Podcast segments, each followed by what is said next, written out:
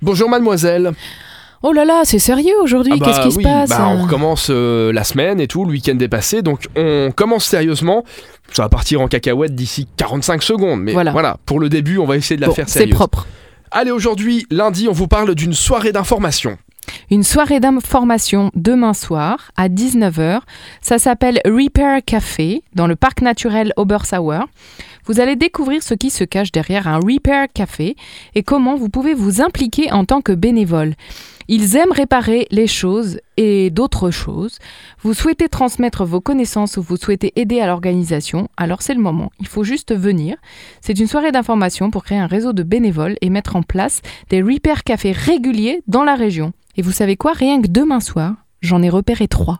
Trois repair cafés du mardi soir. C'est sympa. Pour la petite sortie du Au mardi. lieu de laisser pourrir les trucs ou de les jeter, ben, on essaie de les réparer Eh avant ben, de s'en c'est débarrasser. Écologique, c'est bon pour l'environnement. On termine avec Elisabeth Buffet.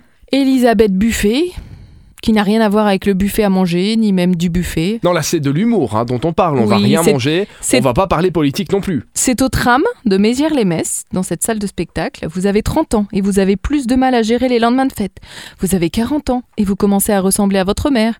Vous avez 50 ans et vous tapez vos textos avec un seul doigt.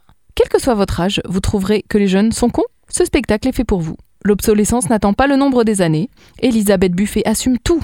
Elle s'affranchit des conventions, elle rit, elle se moque du temps qui passe et elle nous offre une bouffée de liberté jouissive qui fait du bien. Merci Elfie. Et je t'en prie Rémi. Et on se retrouve demain, comme tous les jours, même heure pour les sorties avec Super Miro. À demain À demain